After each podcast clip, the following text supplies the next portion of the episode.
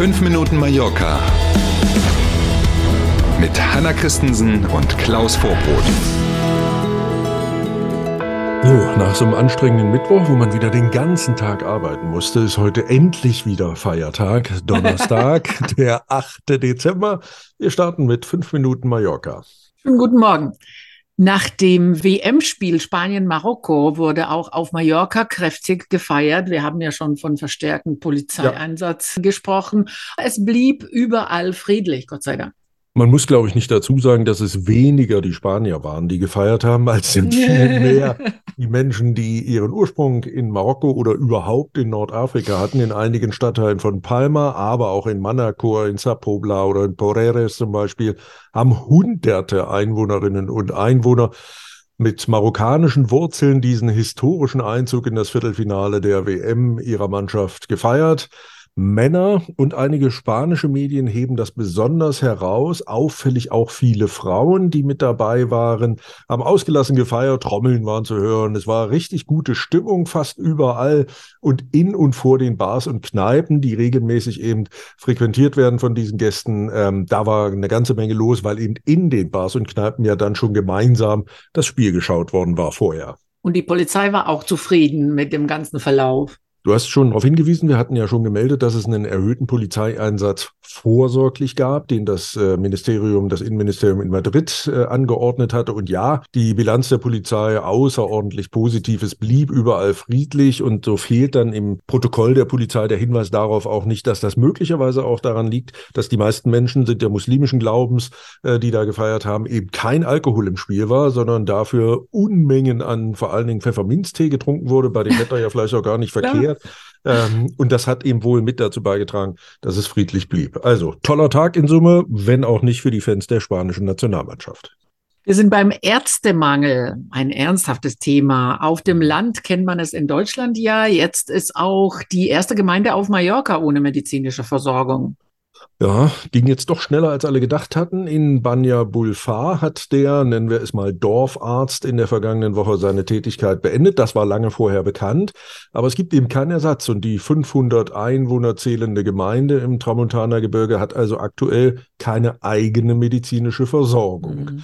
Ultima Hora meldet, dass das Rathaus gegenüber der Gesundheitsbehörde IB Salut dringend eine Lösung angemahnt hat mit so einem offiziellen Schreiben hilft den Menschen in Banja natürlich relativ wenig. Momentan ist es so, dass sie ins Nachbardorf, das klingt erstmal gleich um die Ecke, Esporles, mhm. fahren müssen. Aber erstens, wir sind im Tramontana-Gebirge, da fährt man mal eben nicht geradeaus ins Nachbardorf, mhm. sondern man schlängelt sich durchs Gebirge.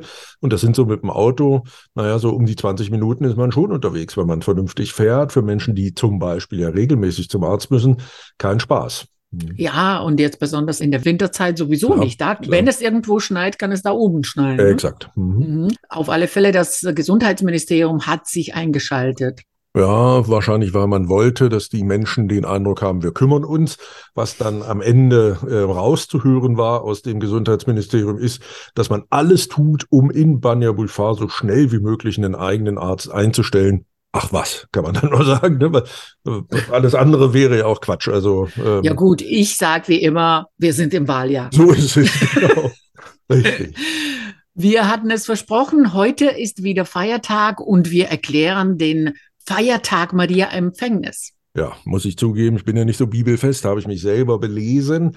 Äh, in Summe aber unabhängig von, was ist es denn für ein Feiertag, aber so eine Woche, ne, montags arbeiten, dienstags Feiertag, gestern arbeiten, heute wieder Feiertag, könnte man sich dran gewöhnen. Ja, und genau. sagen würde, wir sind im Wahljahr, ne, sollte eine Partei ein solches System vorschlagen, meine Stimme wäre relativ sicher. Also jetzt aber zum Feiertag Maria Empfängnis hat nichts, wie ich lesen durfte, mit der eigentlichen Zeugung zu tun. Ne? Ich selber unterlag ja auch dem Irrglaube, wie kann das denn sein am 8. Mhm. Dezember und dann Heiligabend mhm. kommt der mhm. kleine Fratz zur Welt, da passt doch ja. was nicht. Ähm, nein, es geht darum, dass Maria als einziger Mensch frei von Erbsünde war. Das ist es, was diesen Feiertag eben ausmacht. Mhm. Und ich denke immer, wir sind im August, den Feiertage zu Ehren von Maria gibt es ja mehrere in Spanien. So ist es. Neben dem heute gibt es, völlig richtig, am 15. August ja auch noch Maria Himmelfahrt. Auch am da 15. wird ja. Maria verehrt, genau. Und das ist ebenfalls in Spanien ein Feiertag. Hauptsache feiern. So ist es. Mhm. Wir sind beim Wetter. Temperaturen bis 18 Grad heute, aber viele Wolken. Ab und zu ist auch ein Schauer möglich, genauso wie gestern. Die Sonne schafft es heute nur selten durch die Wolken zu scheinen und so sieht's auch leider Rest der Woche aus. Hm? Ja, er ist es so. Wir lassen uns trotzdem den Feiertag nicht versauen. Soll ja nicht den ganzen Tag regnen, hier und da mal ein Schauer, das hält man schon aus. Wer ihn hat, genieße bitte diesen Feiertag. Wer ihn nicht hat, ärgert sich bitte nicht. Wir sind in jedem Fall morgen früh wieder da. Freuen wir uns drauf. Machen Sie es gut. Bis morgen um sieben. Tschüss.